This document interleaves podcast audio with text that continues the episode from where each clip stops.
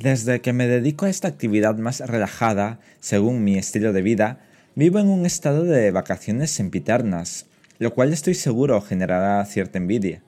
El lado oscuro de ese estado es que no he abandonado las responsabilidades de llevar un canal adelante, y tampoco he dejado de hacer las tareas típicas del hogar, entre otras cosas.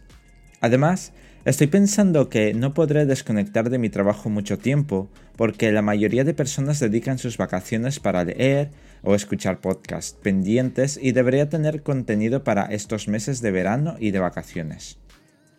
Por otra parte, creo que este verano, tal como lo estoy organizando, puede ser entretenido. Tengo visitas que realizar, actividades nuevas por empezar y aprender cualquier cosa que la vida me quiera enseñar.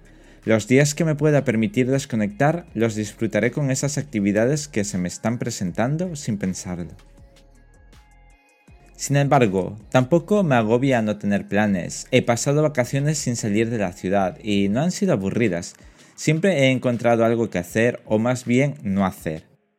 Al no tener esa preocupación, me puedo permitir pensar en otras cosas. Una de ellas es que tengo que aprender algunas habilidades de marketing, diseño y redes sociales.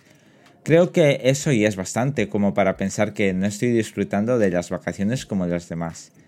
Como digo muchas veces, tu vida es tu vida y la mía es mía. No tengo que hacer lo mismo que los demás. Aún así, dentro de un par de semanas os contaré cómo ha ido una de esas actividades que la realizaré junto a una de las personas más especiales que ha llegado a mi vida, y a la que se unirá otra persona excepcional en todo y que ha ido más allá de mi corazón. ¿Cómo lo voy a disfrutar? Os dejo con esa idea y con esta canción.